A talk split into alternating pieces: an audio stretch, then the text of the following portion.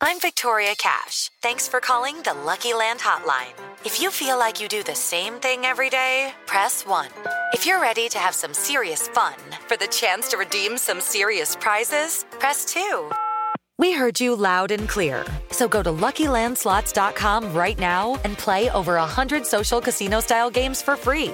Get lucky today at LuckyLandSlots.com. Available to players in the U.S., excluding Washington and Michigan. No purchase necessary. VGW Group. Void where prohibited by law. 18 plus. Terms and conditions apply.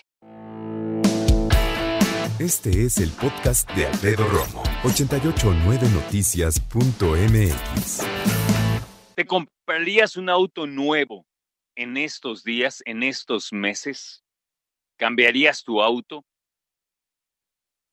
Fíjate que cualquiera diría que el hecho de que se esté vendiendo menos autos nuevos en la República Mexicana sería un buen momento para invertir en uno, ¿no? Me imagino, quisiera yo pensar, que algunas marcas están con algunas promociones, pues para hacernos atractivo todo esto y ver la posibilidad de cambiar nuestros autos. Sin embargo, pues a qué le llamamos atractivo tú y yo, más allá de lo que piensen las armadoras y por supuesto las distribuidoras.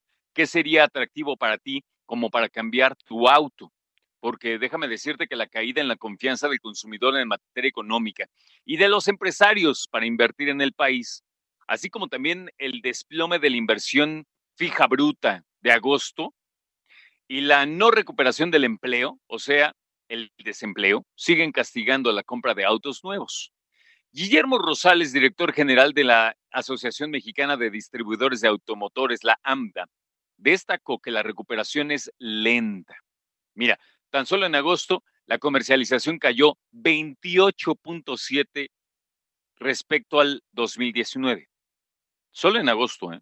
con un acumulado anual de al menos 31%. Ahora, hay otro factor, aunado al que yo te decía hace ratito, tiene que ver con el dólar que obviamente en años recientes se ha movido bastante y que pues ya tenemos un, un, rato sin que baje de los 20 pesos y hay quien dice que obviamente eso ya no va a suceder.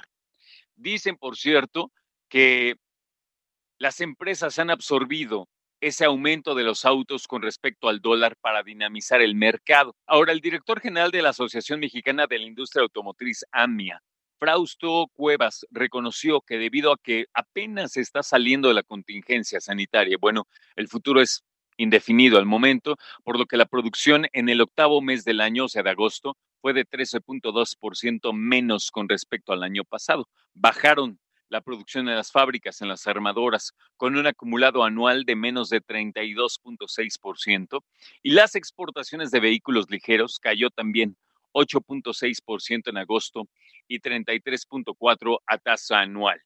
Fíjate que cuando tú y yo pensamos en las armadoras y en las eh, grandes marcas de autos, pues inmediatamente decimos, no, pues ellos tienen un montón de dinero, ¿no? Y todo, pero ellos tienen esa inversión puesta o tenían esa inversión puesta en que la venta de autos tiene un ritmo en México, en Estados Unidos, en Latinoamérica, obviamente en todo el mundo y tenían una perspectiva de cómo iban a avanzar en, este, en esta segunda década de 2020 del siglo XXI. Sin embargo, llega esta pandemia, las cosas cambian radicalmente y más allá de lo que pensemos acerca de las empresas en cuestión de estatus, nos damos cuenta de algo muy importante. México es armador de autos y a mucha honra y con muy buena calidad, de las mejores del mundo. Por eso las armadores eh, confían en nosotros para poner sus plantas aquí. Y en ese sentido también, entonces inmediatamente nos damos cuenta de que México tiene broncas si no levanta el consumo de autos en la República y en el mundo, claro.